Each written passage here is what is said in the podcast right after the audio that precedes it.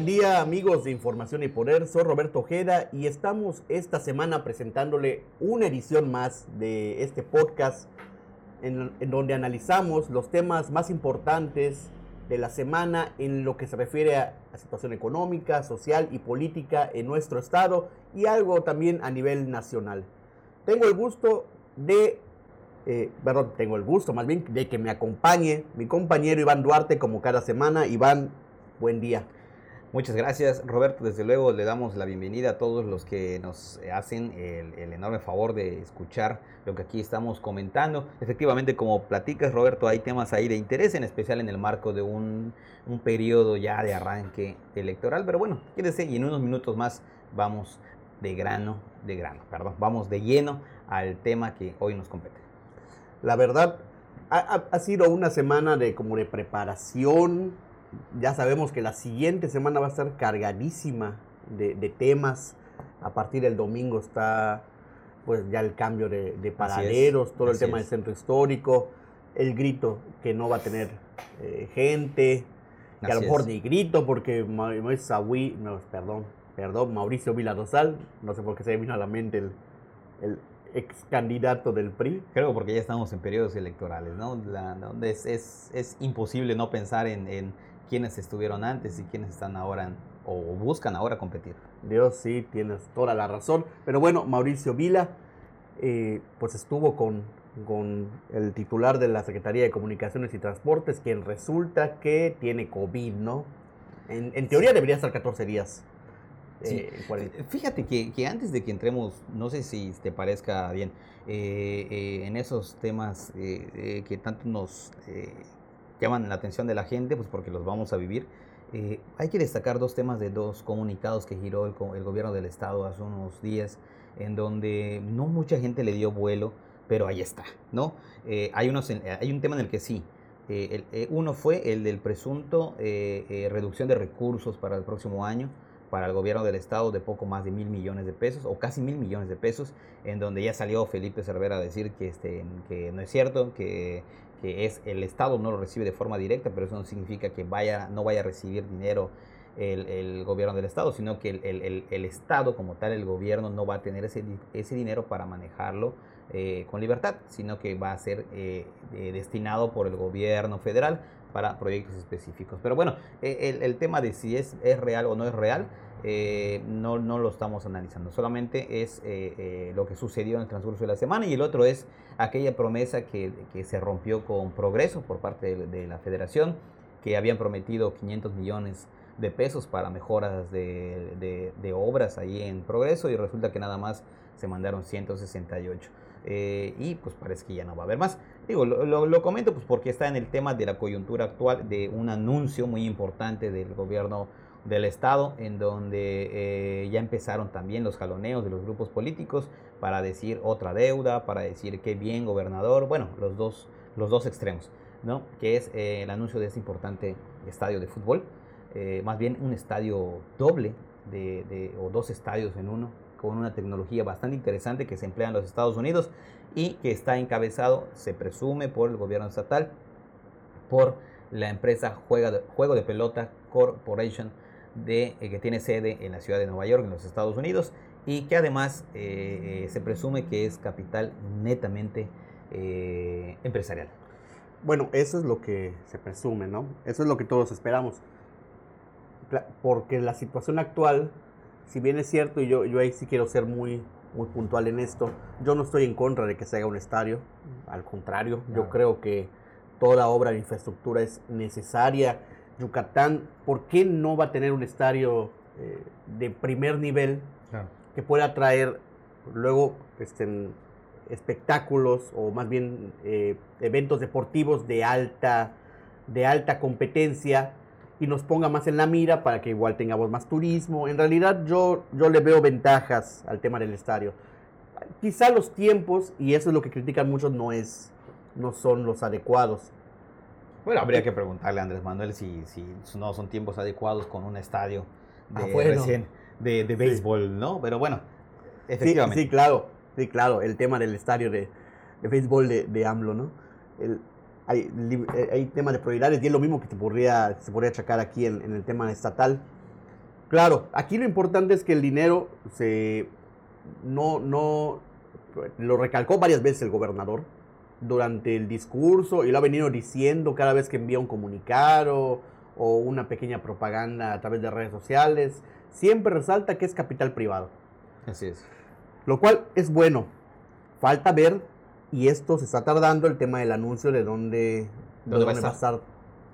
Porque, porque ya, ya empezaron las, las especulaciones de quién es el terreno. Hay que recordar quién es el dueño del, de los venados de Yucatán y que sabemos que es hijo pues de uno de los máximos mecenas de Mauricio Vila cuando fue candidato.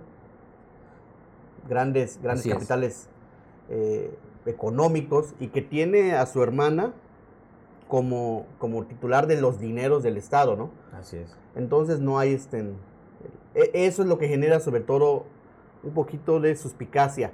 Esto seguramente lo va a solventar el gobierno del Estado. O lo, seguramente lo sabe, tiene en la cabeza que por ahí van a llegar los tiros. Claro.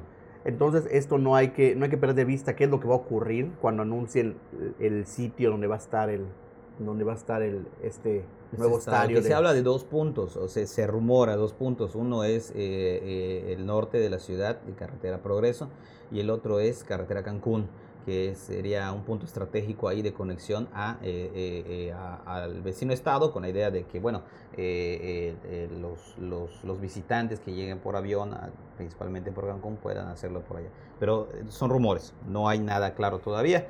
E incluso por allá sonó la, la, la versión de que podría estar en el sur, sur del estado.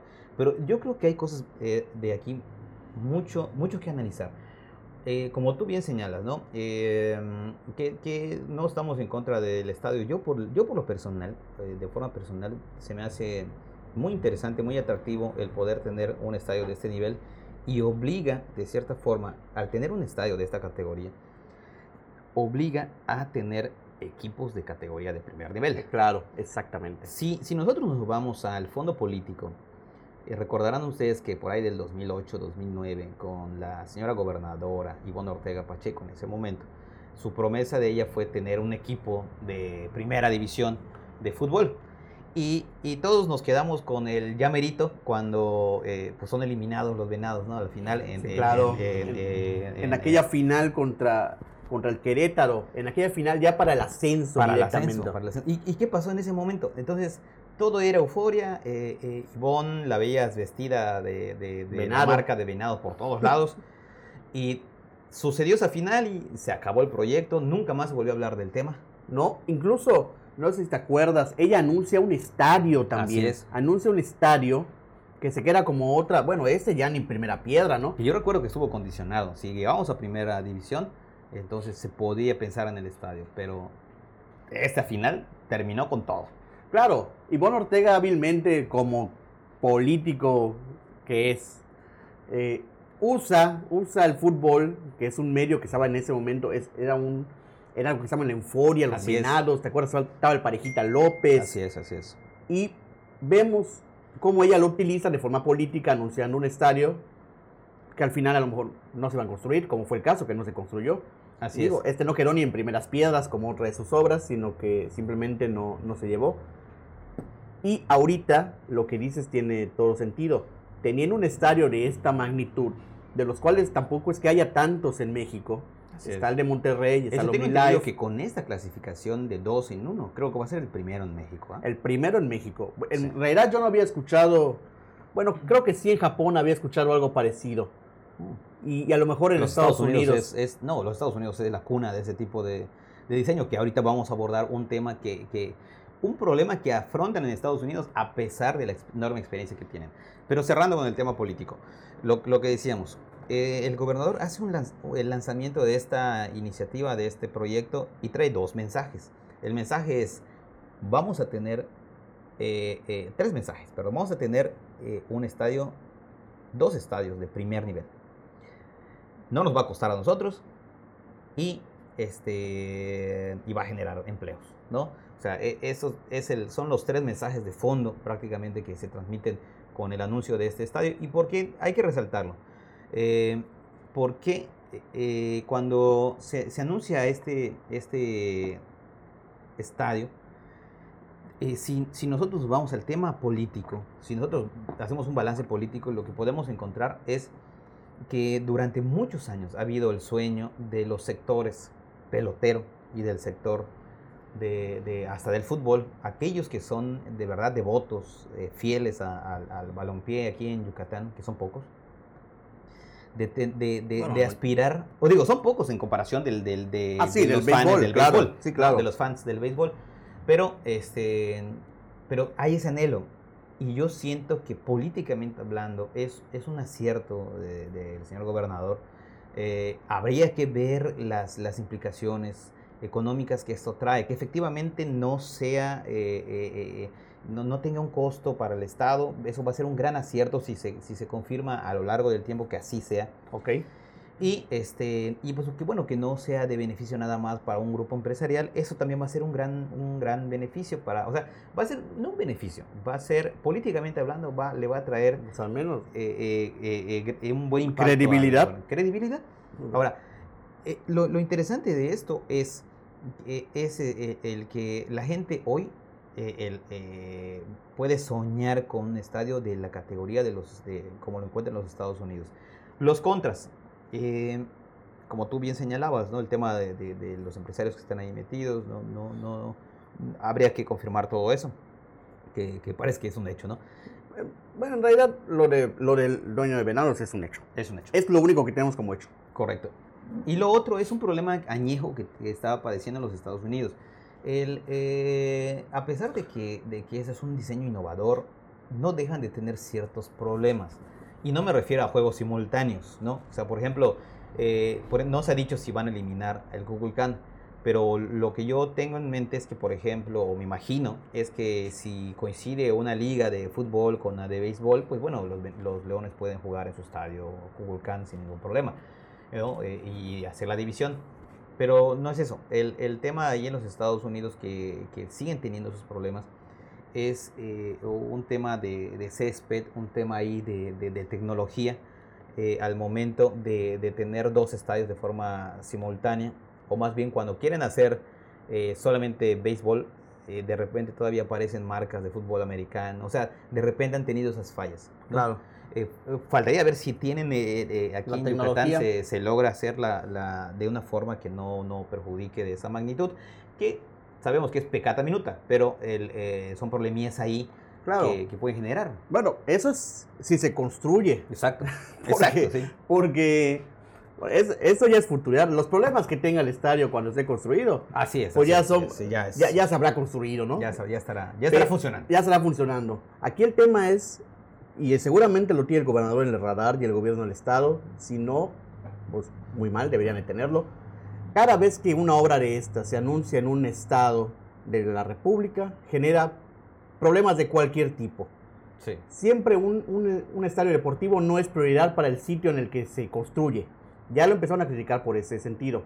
Pero esto va a pasar en las críticas a la acción.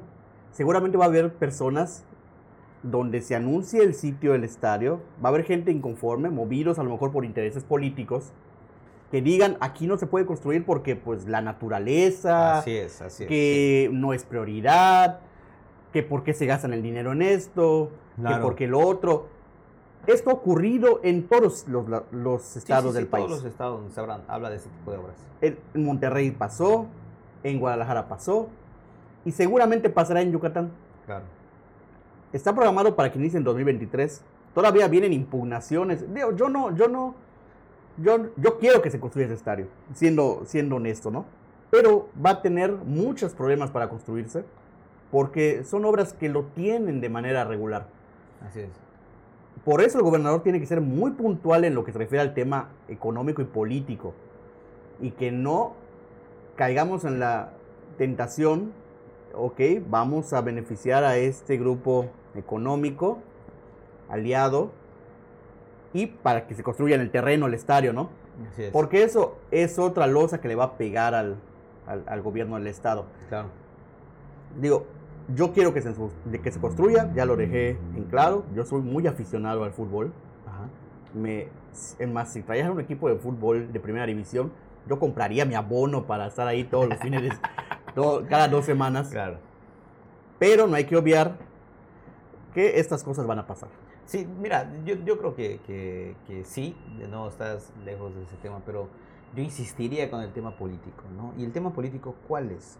A ver, ¿me quieres decir que no son tiempos para construir un estadio de béisbol si el presidente lo acaba de hacer en, medio de una pandemia? Sí, claro. Uno. Dos, siendo una política federal para lanzar eh, eh, las escuelas de béisbol, tengo entendido, entonces no prácticamente ya le tienes resuelto el asunto a la federación con un estadio, con un proyecto de estadio de béisbol aquí en Yucatán, que puede bien venir el presidente de la República y decir, pues en conjunto lo hicimos y aquí otra escuela de béisbol. Vaya, eh, yo, yo, siento que efectivamente va, va, va, a representar un problema cuando empiece a, eh, los dimes y diretes políticos, pero me atrevo a decir que no, no ha sido improvisado este anuncio del, del, gobierno del estado, como tú dices, como tú bien señalas, yo creo que ya sopesaron ahí los, los pros y los contras que están, que podrían estar en el camino y eh, me atrevo a decir que encontraron más fortalezas que debilidades en este proyecto. Ah, yo le encuentro más fortalezas que debilidades si me preguntas a mí, ¿no? Sí, bueno, yo me refiero al tema político. Claro, yo, yo creo que el estadio nos viene bien. Así como nos vendría bien un gran teatro. Claro. El, nos vendría bien todo lo que sea obra. Así es, así es. Aquí bueno, obviamente que mencionas teatro, sí, eso también es, o sea, recuerda que Yucatán es prácticamente la segunda, la segunda entidad con el mayor número de teatros. Claro, nos vendría bien el Museo del Cráter, nos vendría bien todas las obras de, de, infraestructura que quieran venir, están bienvenidas. Oye, Roberto, y precisamente hablando de infraestructura, más bien de, de, cambios en infraestructura, pues está esto que arranca hoy, ya domingo, el, los nuevos paraderos, la nueva distribución vial que ha generado, pero los menos, ¿ah? Eh, hemos encontrado, no sé si tú has tenido la oportunidad de revisar información, estoy seguro que sí, eh, de, que, de que la mayoría de los comentarios han sido a favor de este reordenamiento, incluso están pidiendo que se quede, ¿no?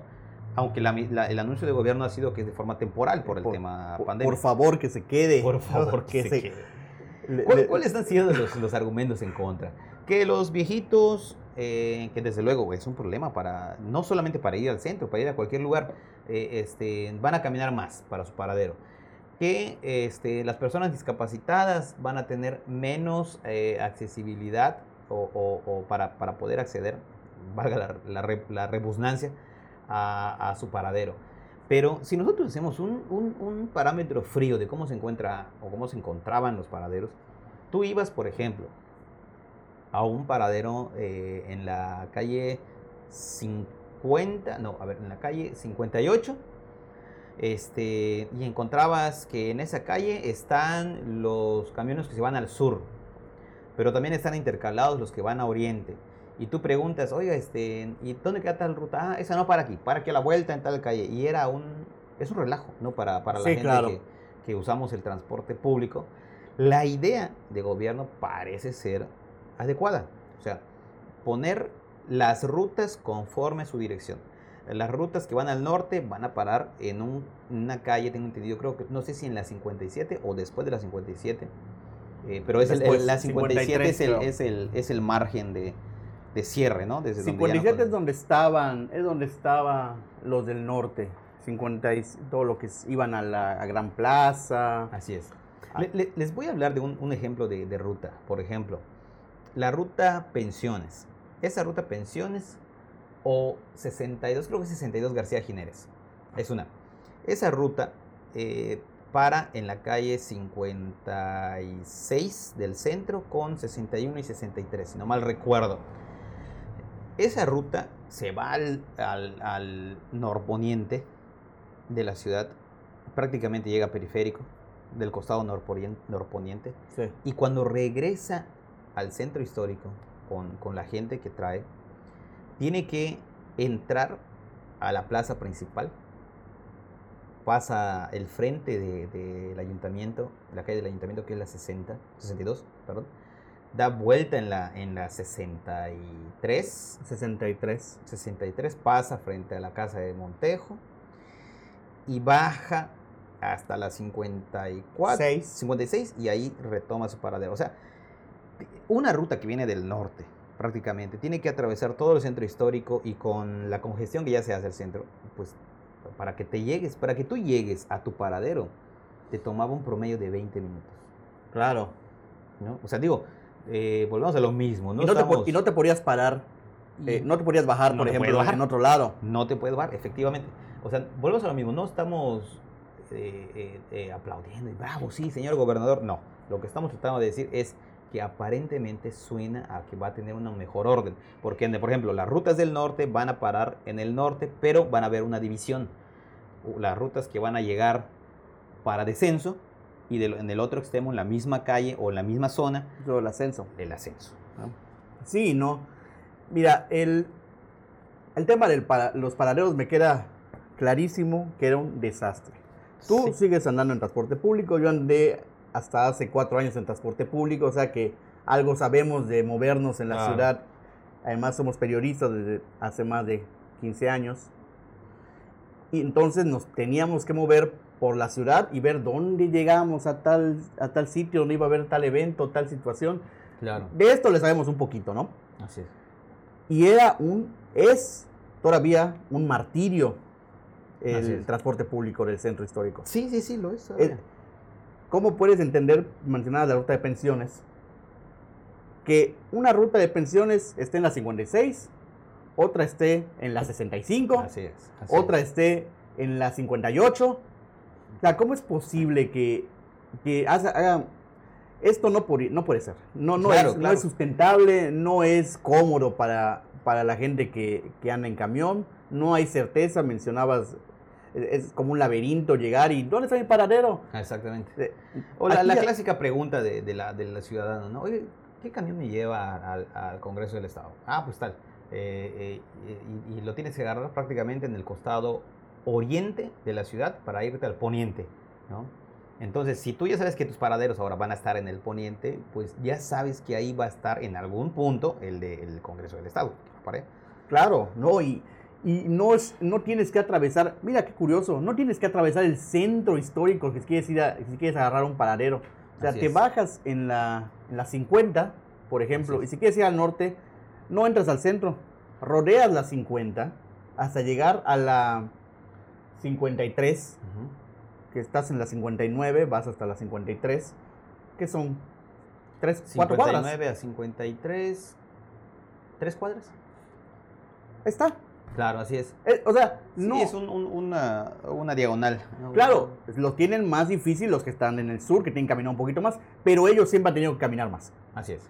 No, no hay este, no hay una diferencia. Los que hemos vivido el tema del camión toda nuestra vida, sabemos que esto es necesario. Así es. O sea, va a, haber, problemas, seguramente va a haber problemas, y son cosas que las va a ir detectando el gobierno del Estado y las debe ir solucionando. ¿Qué dijo? Que ya, ya, ya aclararon que no son dogmas de fe, ¿no? Que, claro. Que, que no es así es y así se queda. No, o sea, lo que dijeron es, va, eh, va a haber un periodo de prueba, van a haber cambios, van a ver qué van a quitar, qué van a mejorar, qué van a, este, a implementar y así. Si tú, si hacemos nosotros algo de memoria, no sé si te acuerdas tú, bueno, yo era un niño, pero lo recuerdo bien, antes de que se construya el mercado San Benito, en esa zona era el, centro de mando, por decirlo así, de las unidades de transporte. Ah, y, ahí estaba reunido el, corazón del transporte de la ciudad.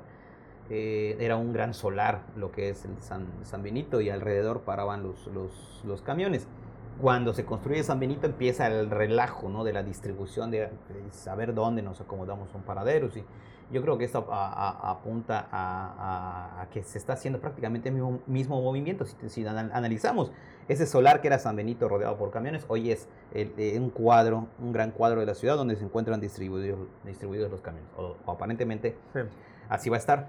Pero como, como, como tú señalabas, ¿no? La, y, lo, pongo, lo comento, aunque siempre se me olvida el nombre de esta ciudad, hay una ciudad en Japón donde tú sabes que los japoneses se caracterizan mucho por ser muy disciplinados. Y, y, el orden es prácticamente este, un binomio obligado con el tema de la ah, disciplina. Ah, esa, esa calle cuadrado de todos, es Shibuya. Shibuya. Es Shibuya. Shibuya. Eh, si no mal recuerdo, ahí en Shibuya, eh, también hay un orden de hay una estación o varias estaciones distribuidas de bicicleta, en donde, por ejemplo, si tú necesitas ir de un extremo a otro extremo de la ciudad, eh, tomas la bicicleta y te vas en bicicleta al otro extremo, dejas la bicicleta y agarras unidad de transporte. La renta de bicicletas. Pon tú que no sea renta, porque es un servicio que, si no mal recuerdo, controlado por el Estado. Eh, tú lo pagas con tus impuestos, ¿no? Claro. Este, entonces tú agarras la, bicicleta, suponiendo, ¿no? Agarra, eh, te llegas a tu paradero de la calle 57 o, te vas, o caminas a la calle 57, agarras tu bicicleta de, de estación que por lo, por lo que estoy entendiendo, Renan Barrera eh, está colocando eh, puntos de parada de, bicicleta. Muy bien, por cierto. Sí, sí, sí, eh, hay que reconocerlo. El, tomas la bicicleta y te vas a la calle, ¿cuál te gusta? la del sur es la 69, si no me equivoco, la 69 porque estás buscando el camión, tu camión, tu siguiente camión que para en el sur. Ah, bueno, pues vas en bicicleta, llegas a otra estación y agarras tu, tu camión. No, está, no sé si está considerado esto por el gobierno del estado, pero yo a lo que me refiero es la necesidad de una educación peatonal. Claro. Que también eso es muy importante. Porque si nosotros estamos esperando que, el, que papá gobierno resuelva todo, entonces vamos a encontrarle problemas en, en claro, esto va a tener esto va a tener mucha repercusión. Muchos muchos grupos políticos lo van a aprovechar para tirarle con todo yo estoy de eh, acuerdo, al gobierno del Estado, en una visión simplista. si, hacemos, si, hacemos el, si hacemos el análisis real del centro, la gente que, que como tú, como yo, como mi abuelita que en paz descanse, como toda nuestra familia y la familia de los vecinos y toda la gente que anda en camión, le preguntas y muchas de ellas están de acuerdo. Claro. ¿Qué le molesta a lo mejor un poquito? que se tiene que adaptar al tema de los paraderos porque no van a saber dónde están. Pero bueno, ese movimiento se tiene que hacer. Pero hay, hay, estrategias paralelas. Por ejemplo, está el servicio este que da el ayuntamiento de un, un, este, una unidad de, las llamadas combis que ah. recorre el cuadro de la ciudad llevando a la gente que necesita o que no puede estar caminando. Sobre todo los adultos mayores. Sobre todo los adultos mayores. Las personas embarazadas. Exactamente. Sí, y dejas un esquema de bicicleta, por ejemplo, para aquellos que pues les interesa igual ese tema de de ponerse en, forma o de y, además requieren ir de manera más rápida a su punto. A su punto. Sí, exactamente. El tema del calor, porque yo he escuchado que mencionan que el calor, gente caminar bajo el sol, toda la vida lo hemos hecho. Así es, así es. Y el tema de los árboles que van a poner, ayuda, va a ayudar, quiero pensar que va a ayudar a mitigar esto. Y no nos van a decir, por favor, que quedarte 20 minutos esperando que el camión llegue a tu paradero con 40 grados a las 2 de la tarde saliendo de la escuela, es mucho más bonito que estar caminando. Claro. Pero por favor, claro que no. Así es. Además hay un punto neurálgico aquí que se me hace interesante, como tú bien señalas. Eh, el descongestionar el centro histórico de la ciudad me parece ya no solamente oportuno, sino ya obligatorio. ¿no? Eh, si tú recordarás, el año pasado, como para abril, si no mal recuerdo, hubo un incidente muy lamentable en el, en el corazón de la ciudad. Ahí en la calle, si no me equivoco, es la 61 con 56 precisamente. Iba caminando un señor como de 70 años de edad y un camión de, no me acuerdo de la ruta, pero iba, iba avanzando el camión y en el momento del que el, el camión intenta dar vuelta, el señor estando en la acera, caminando, recibe golpe de camión. Porque él, habían venteros, habían cuanta cosa en la acera, y eso tú lo has visto muy bien. Te obliga a veces a bajarte de la acera, te obliga a, caminar de, de, hilerita en el borde de la acera. Y el señor recibe un golpe, cae y lo atropella. No sé si recuerdas ese caso que fue del año pasado. Sí, y muy lamentable. Pero podríamos, la verdad, podríamos ir al, 2018 y veremos 5 igualitos. Sí, sí, sí, así es. Podríamos ver al, 2015 y habría 30 igualitos. Era un caos. Era un caos. O sea, eh, eh, vaya, es necesario porque lo que está planteando eh, el gobierno es eliminar los camiones de, ese, de esa zona y reducir a un solo carril el tema de, del vehículo y si no me equivoco la velocidad máxima en, esa zona va a ser de 30 kilómetros, ¿no? Si, si no mal recuerdo.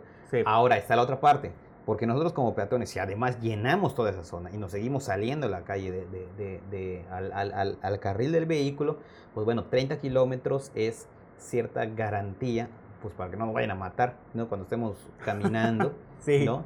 Y, si aún así, por eso decía yo que es importante la, educación vial, porque hoy lo vemos en la, en la gente. O sea, por ejemplo, el, clásico es el paso peatonal. Hay un señalamiento para avisar tú como peatón que vas a utilizar el paso peatonal, que es extender la mano antes para avisarle a los vehículos que vas a cruzar la calle. Nadie lo hace. No, no, no. Pero por favor ya háganlo, que se mantenga toda la vida así, mejorenlo con el tiempo. Yo quiero caminar ese centro histórico sin camiones. Así es, quiero ir con mi familia a, ver los árboles cuando se amplíe cuando se amplíen las calles peatonales no va a bajar del comercio, no, la gente tiene que ir al centro. Así es. Y a lo mejor se reubican en las... Si, si los comercios están este, preocupados de que, de que ya no va a ser la gente cuando está en el paradero, créame, la gente cuando va, cuando necesita algo para comprar, va a ir al centro. Así es, así y si no, pues siempre pueden la ubicación de reubicar sus locales en sitios, pues para eso es el, es el Estamos hablando de la creatividad, de la innovación, de buscar nuevas oportunidades, no quedarse en donde se está uno parado y si ves que tu clientela hacia el otro lado, pues bueno, piensa moros para llegar a tu clientela. Claro. No, no hay que quedarnos en la comuna. Esto se tiene que hacer, es de beneficio y al menos para mí no hay vuelta atrás.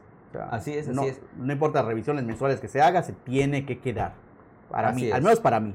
No, no, coincido, coincido. Yo creo que, que es una buena oportunidad, incluso para aprovecharlo de tema turístico, para reactivarlo, ¿no? De, invitar a, la, a, los visitantes nacionales y extranjeros a que vengan y disfruten el, el centro histórico eh, eh, con, sin, tanto, sin tanto problema de camión, ¿no?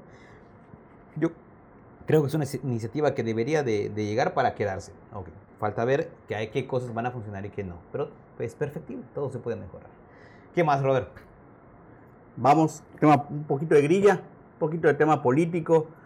En la semana tuvimos eh, movimiento del PRI, ya hace unos unas par de semanas tuvimos algo del movimiento del PAN, lo platicamos aquí, el tema de Renan, el tema de Cecilia. Bueno, ahorita viene el tema, un poquito del tema del PRI, vamos a tocar algunos temas de, de candidaturas, digo, de aspiraciones, ni siquiera candidaturas. De los que están sonando, ¿no? Más bien, de los que se escucha por allá, que quieren, aspiran, sueñan o desean ser los candidatos? Yo escuché dos. Yo escuché dos del PRI esta semana, que te lo pongo sobre la mesa. Ah, cabe aclarar, eh, hago un paréntesis, aquí no se candidatea absolutamente a nadie. O sea, aquí plasmamos la información, lo que, lo que, es lo que el río va sonando. ¿no? Exactamente. Y, y aquí vendemos, vamos a ir este, platicando lo que vamos escuchando, ¿no? Escuché dos esta semana. Uno lo, lo manejó, ya que era crédito, de novedades lo manejó Freddy Heredia, que mencionó a Dulce María Sauri Riancho como posible aspirante a la alcaldía, a la candidatura a la alcaldía de Mérida, me imagino que por el PRI, no, no le veo en otro partido. Y otro que no estaba muerto, solo escondido, esperando a salir cuando viniera el proceso electoral, como todos los políticos, que es Pablo Gamboa. Así es, así es. Fíjate que, digo, haciendo una, revisión muy somera de sus redes sociales, las últimas publicaciones, publicaciones que tiene el ex titular de Comey, pues hablan de, creo que de finales de finales de diciembre del año pasado. Vaya, y, bueno, vienen tiempos electorales, otra vez escucha su nombre y sin duda vamos a ver que se reactivan todas sus fuerzas, ¿no? Y sus redes sociales, y etcétera, etcétera, etcétera. Pero sí, efectivamente ya había escuchado yo el tema de, de, Pablo Gamboa. Pero bueno, vamos a hacer una pequeña lista, si te parece, de los nombres que están sonando para la alcaldía de Mérida, que vamos a decir que es la joya de la corona en esta competencia, en, esta, en este 2021 como bien señalas, los nombres que ya están sobre la mesa del lado del PRI está Pablo Gamboa, se ha escuchado también del Jorge Carlos Ramírez Marín, se está escuchando de Dulce María Sauri, que ese yo no, no, lo creo tanto, pero, pero pues ahí está, y si está ahí es por algo. Lo tiró Freiredia por alguna razón. Exacto. Este, ¿Algún, ¿Algún tema que tienen por ahí? Por el tema del PAN eh, está, eh, eh, está también pues Renan Barrera, evidentemente, que ya, ya, lo, ya lo hizo público eh, a través de, un medio local. está la misma Cecilia Patrón, que, se, que bueno, ahí déjame comentarte que los, el grupo de, de, de, Renan, está muy confiado de que ellos van, de que, es, eh, eh, de que ya está todo decidido, pero pues... a ver si no peca exceso de confianza, ¿no? Sí, sí, sí, exactamente. Tú sabes que del plato a la boca lo que sucede, ¿no? Sí, claro. Pero, pero bueno, otro nombre, Cecilia Patrón, son las dos cartas, eso se, ha sabido desde hace mucho tiempo, no es una revelación, no es, no estamos descubriendo el hilo negro, pero bueno, son los nombres que suenan del lado del PRI, del PAN, perdón, y, y eh, por el otro lado del lado del, del verde, del PRI, perdón, y del lado del verde se escuchan dos nombres, ¿no? Uno, eh, tal vez con muy poca presencia, pero suena. El, el primero que, que, tiene más especulación es el de Verónica Camino Farja, mm. que suena como una posible candidata del verde o incluso por Morena. Del verde Morena. Del verde Morena. Eh, no se ha definido muy bien eh, con claridad bajo qué ruta vaya. Y el otro nombre es Ismael Peraza Valdés, ¿no? que es este, conocido aquí en, eh, como... Ismael Peraza Valdés, el, que era priista. El que era priista y luego se volvió panista y ahorita está, está en, Morena. las filas de Morena. Así es. Ok. Este, bueno, son los nombres que ahí suenan. ¿Está en la fila de Morena o, o utiliza Morena? Tema complicado.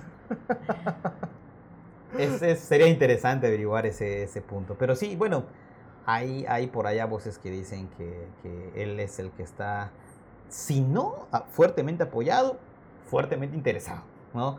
O interesado siempre ha estado. Sí, sí, por supuesto. Digo, a lo mejor le estamos dedicando un poquito más de tiempo en el que merecería hablar de Ismael Peraza. pero bueno, hablando, hablando en el tema del, de los políticos en general, voy a hacer una pregunta al aire. ¿Qué pasa con... con... Yo, no, yo no entiendo mucho esas, nuevas, esas formas antiguas de hacer política, ¿no? De que pierdo una elección, me desaparezco dos años, cuando viene el ruido, salgo otra vez desplegando, desplegando bombo y platillo de que, ah, si quiero, yo por aquí, yo por allá. Perdón, no mencionamos a Raúl Paz. Ok. A Raúl Paz, sí, perdón. Que él ha sido constante, bueno, senador. Exacto, pero, lo ha dicho.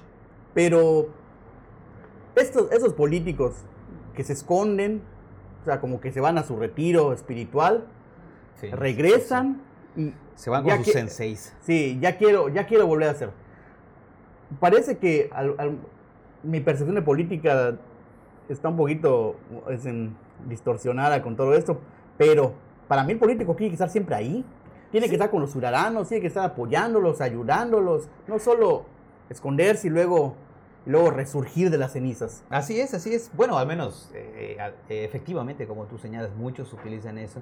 Hay otros que eh, em, solamente se esconden de los reflectores, pero andan haciendo trabajo interno. Eso es, es, algo muy común en el PRI y en el PAN, de estar eh, eh, buscando ahí la relación con sus militancias, con sus bases. Eh, y a veces no están tanto en el reflector, pero la gran mayoría, como tú bien señalas, están ahí, se desaparecen, se toman su año sabático, este, y llegan a un punto de invernación o algo así, y, y luego regresan de la criogenia, ¿no? Recargan energías, recargan energía, chakra, ¿no? no, sé qué, qué, qué tantas como cosas hacen. se van a dormir, ¿no? Y regresan ya este, recargados, ¿no? Con nuevos proyectos. Pero bueno, así es la clase política. Digo, no, no, no estamos hablando solo de Pablo Gamboa, sino en general. O sea, parecería que, parecería, digo, yo a lo mejor lo, digo Pablo Gamboa porque es el, el ejemplo que me viene a la mente ahorita que, que mencionas que reaparece, ¿no? Pero es casi regla. Sí, sí, sí. Es que también hay, sucede algo en, la política, ¿no? Dicen que no hay bolsillo que aguante una campaña, ¿no? Eh, eh, y pues bueno, muchos políticos se guardan pues porque al fin siempre está la militancia con muchas necesidades. Y, oiga, eh, señor político, ayúdeme con esto, con esto otro. Y, también, también se esconden de ah, eso. Ah, pero, pero, pero ojo, ellos la han acostumbrado así. Sí, por supuesto. No, las Claro, el, el, cuando quieres ayudar a la, ciudadanía de manera desinteresada, como dicen ellos que son, no, no voy a personalizar a nadie, así dicen ellos, cuando quieres realmente ayudar a la ciudadanía, no todo es dinero. Así es, así es. O sea, puedes estar ahí con ellos, puedes estar apoyando en sus gestiones, puedes realizar, no sé, asesorías gratuitas, darte tú como persona ante el ciudadano, no, no, no porque necesites el, no porque tengas el, la, o sea, porque quieras un cargo público, sino porque verdaderamente lo necesita el, pues el pueblo, ¿no? Lo cual, pues, esto no, no, no pasa. Bueno, tenemos un ejemplo de alguien que sí le funcionó y que ahorita está en los, bueno, ya no en los pinos, sino está en, la, en el Palacio Nacional, que si algo hay que reconocerle a Manuel López Obrador, que en mucho no comulgamos, es su terquedad, que siempre estuvo ahí. De 18 años. De 18 sí, viviendo de sepa Dios qué. Pero, pero ahí estuvo. Entonces, creo que el político tendría que replantearse un poquito cómo maneja esa situación, ¿no?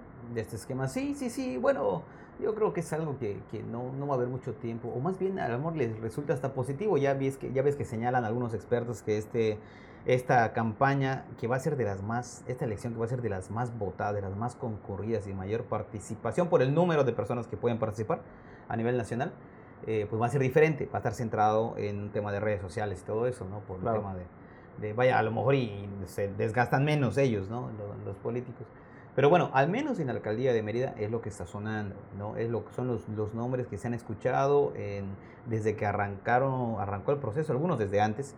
Recuerden ustedes que el proceso nacional empezó el 6 de septiembre, tengo entendido, y el proceso estatal arrancará el 6 de octubre próximo, ¿no? Y eh, eh, pues bueno, son los nombres que están sonando para la alcaldía de Mérida y también en las diputaciones con sede en Mérida, vamos a decirlo así, eh, hay mucho movimiento. Hay gente que está sonando para, para buscar ahí la, la, diputación y, como bien señalas, ¿no? De repente no estaban y ahora ya están en las redes sociales o haciendo actividades o moviéndose. Algunos de ellos permanente, ¿eh? Sí. Pero con más ruido hoy. Sí, y ahorita suenan mucho, sobre todo panistas, ¿no? A, los panistas les encanta este, la rumorología y les encanta todo eso de andar lanzando en redes sociales, no solo a ellos, también al PRI, eh, pero, pero ahorita suenan muchos panistas, puesto que están, en, obviamente tienen copados los sitios de poder en Yucatán. Así Son muchos y mucha gente quiere. En, en el distrito 1, digo, ahí lo tienes tú más claro que yo, para serte franco, pero yo he escuchado ahí a, eso me llegó de rumor, ¿eh? Pero aquí me lo puede decir, que Mario Aragón, el más conocido, al menos conocido mío del Oriente, está este, buscando o quiere algo, ¿no? Sí, fíjate que lo que yo he escuchado también en el Distrito 1 es que eh, hay una posibilidad ahí de que, de que repita Paulina Diana. Eh, sin embargo, está Merari. escuché Merari también. Está Merari, está, este, y está Mario Aragón, precisamente. Ahora, de los que son netamente del distrito, andamos escuchado del caso de Mario Aragón, que también, eh, por lo que yo sé, es prácticamente quien tiene eh, la estructura ahí en el, en el Distrito 1. Vaya, prácticamente eh, tienen que, tendrían que, que hablar con él cuando, si no, de, si no va él, a lo mejor el candidato que sí vaya, está obligado a pedirle su apoyo por el tema de la estructura que ellos manejan muy bien ahí en el Oriente, ¿no? Por, por este amigo Mario Aragón, que tiene, tiene, tiene, tiene muchas amistades allá, incluso en Morena, en, en el PRI. Vaya, eh, es, un muchacho de barrio y lo conocen, lo ubican muy bien ahí. Que este, bueno, que tampoco sé por qué le dedicamos tanto. tanto bueno, estamos, estamos, este, bueno, en el caso de Mario yo, yo lo conozco, el, la verdad es, es un vivimos en el mismo barrio básicamente, ¿no? Sí, la lo, Fidel, estuvimos ahí, jugamos fútbol. Hace tiempo que le perdí un poco la pista, más que en el tema de que estaba en el, en el PAM. Hasta lo que yo sé es un buen chavo, pero no es el único que suena. En el 5 está Nora Pérez. en el 5 está Nora Pérez, Mena, exactamente. Nora Pérez, toda una vida en el, en el tema del, del PAN, desde que, bueno, cuando yo inicié en medios de comunicación. Ella ya estaba en el, en el PAM, me acuerdo que estuvo mucho tiempo como jefa de comunicación. ¿Hoy regidora? Fue, hoy regidora, perdón, hoy regidora, fue mucho tiempo eh, jefa de comunicación del, del PAN, tuvimos mucha relación por eso. El, Arturo León, que siempre, que siempre está levantando la mano, Víctor Merari, que ahí lo escuché, que lo querían mandar al 1, pero él pero él ha concentrado más fuerzas en el 2. Bueno, de hecho, él es diputado de ese distrito. Así es, es actualmente es diputado. Fíjate que en el tema del distrito 4, que es uno de los, de los grandes bastiones de Acción Nacional, suenan dos nombres. Suena eh, eh, Jesús Pérez Bayote, regidor, y su compañero, que es eh, también regidor, Gabriel Mena, que son los dos que, que aparentemente tienen allá mucho el perfil hacia la zona.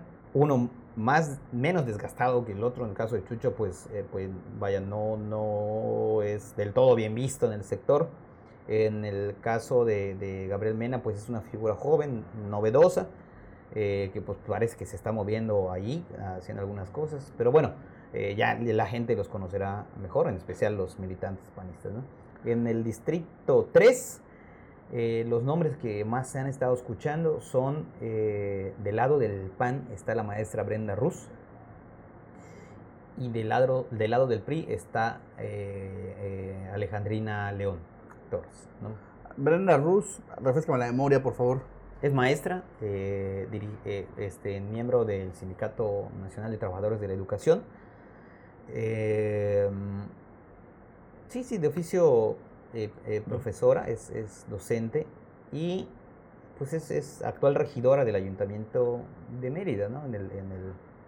Recuerdo, recuerdo, bueno, eh, en, el, en el sitio 3 hay una buena base docente. Sí, sí, así es. De hecho, me atrevería a decir que concentra el distrito 3 todo lo que tiene que ver con el magisterio, ¿no? Alejandrina León es la actual regidora del PRI. Sí, es una de las regidoras del PRI, ¿no? Sí, son compañeros de... Hay que recordar que ese distrito, al menos a nivel federal, lo ganó eh, Morena. Sí. distrito 3, federal. Sí, que, se convierte en el, creo que es el 2, ¿no? También tiene parte del 3, tiene parte del 2. Sí. Tiene incluso parte del, del 5. No, del 5 no, perdón. Del... ¿Cuál es el que está? Es 3. Llega al 4. Sí. Al 5. Sí, Ok. Bueno, el, el tema Aquí es que, bueno, ahí te vamos a sonar varios nombres, vamos a ir lanzando lo que vayamos escuchando en el transcurso de la semana con relación a nuevas figuras que quieren. Si nos damos cuenta, estamos hablando de gente joven, la mayoría de ellos en el PAM. Así es. De gente que, que no había sonado antes. Había, ya te voy a ser sincero, ahí están en la, en la región muchos de ellos. A muchos de ellos no los ubicaba, a otros nada más porque los conozco de, de, años los, los ubico, como ejemplo María Aragón y, Nora Pérez. Nora Pérez. Yo, creo que aquí hay, una estrategia o un factor común. Ese factor común es que los partidos le están apostando a, o le van a apostar a figuras frescas, figuras ciudadanas. En especial, fíjate lo interesante, y, y, yo creo que el ejemplo claro lo vamos a ver en el PRI. El PRI estoy casi seguro que va a utilizar figuras frescas para ciertos puestos, ¿no? Con el respaldo de su estructura pero a los viejos conocidos los van a poner en, puntos pluri. O sea, a los que para asegurar claro. cierto, que, ciertos grupos se mantengan en el poder, van a mandar a qué te gusta, qué nombre es eh, de los más populares, que de los más conocidos. Del PRI. Víctor Caballero. Ah, por ejemplo. Eh, una diputación federal, una, vaya, cualquier área eh, plurinominal que no implique competencia y ni, ni, implique salir a la calle y que la gente te vea. Eh, ¿no? Cuando tú votes en automático sin que te des cuenta, ya elegiste por un plurinominal que va a estar en cierto Oye, por cierto, leí, leí que manejabas una columna en la semana ahí en Noticias Mérida. Sí. Que hablaba de, ah, vamos a, digo, esa es una curiosidad mía, ¿no? De, en la presidencia del Comité Directivo Municipal del ah, PRI manejaste a Francisco Medina y y para un tema de aspiración también Efraín Rivero. Sí, sí, lo que se comenta ahí es este de,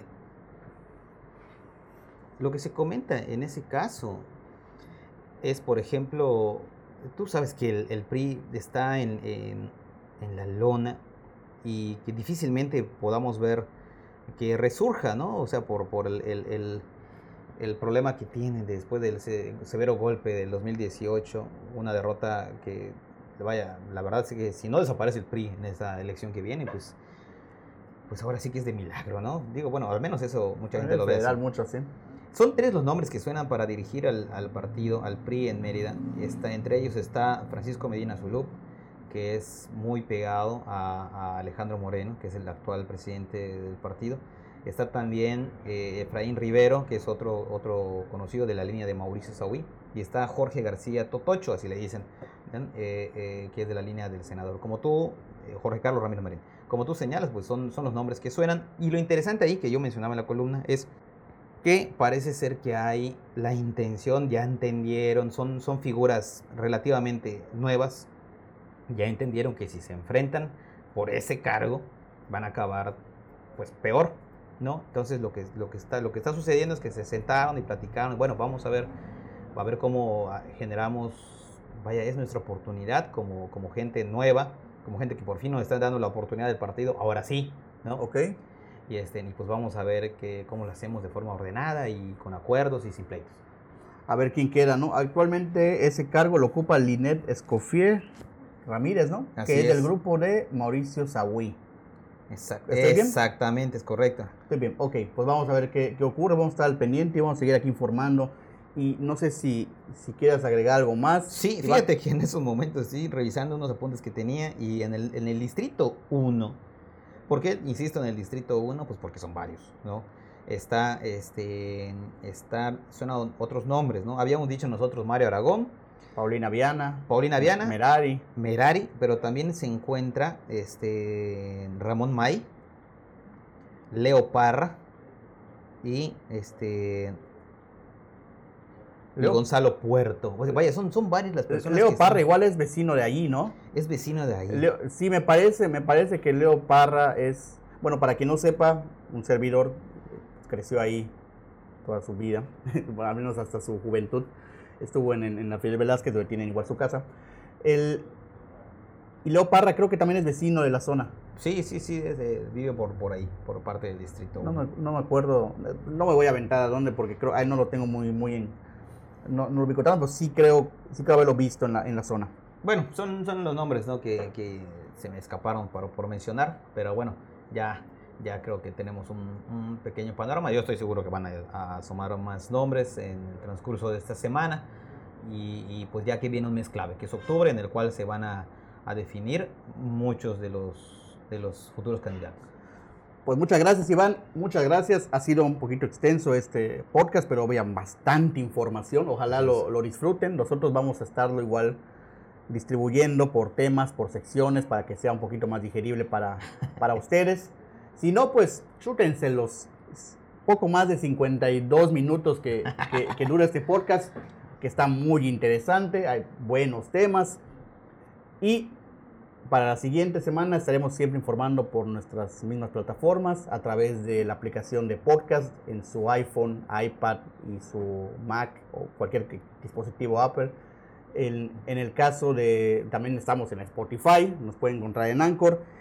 Y nada más que agradecer, agradecer a todos ustedes por su amable atención y que nos sigan sintonizando. Vienen más cosas, van a haber entrevistas. Estamos planeando muchas, muchas cosas para este su podcast en el que les informamos de todo lo que ocurre en Yucatán y en el país, principalmente en Yucatán. Muchas gracias, Iván.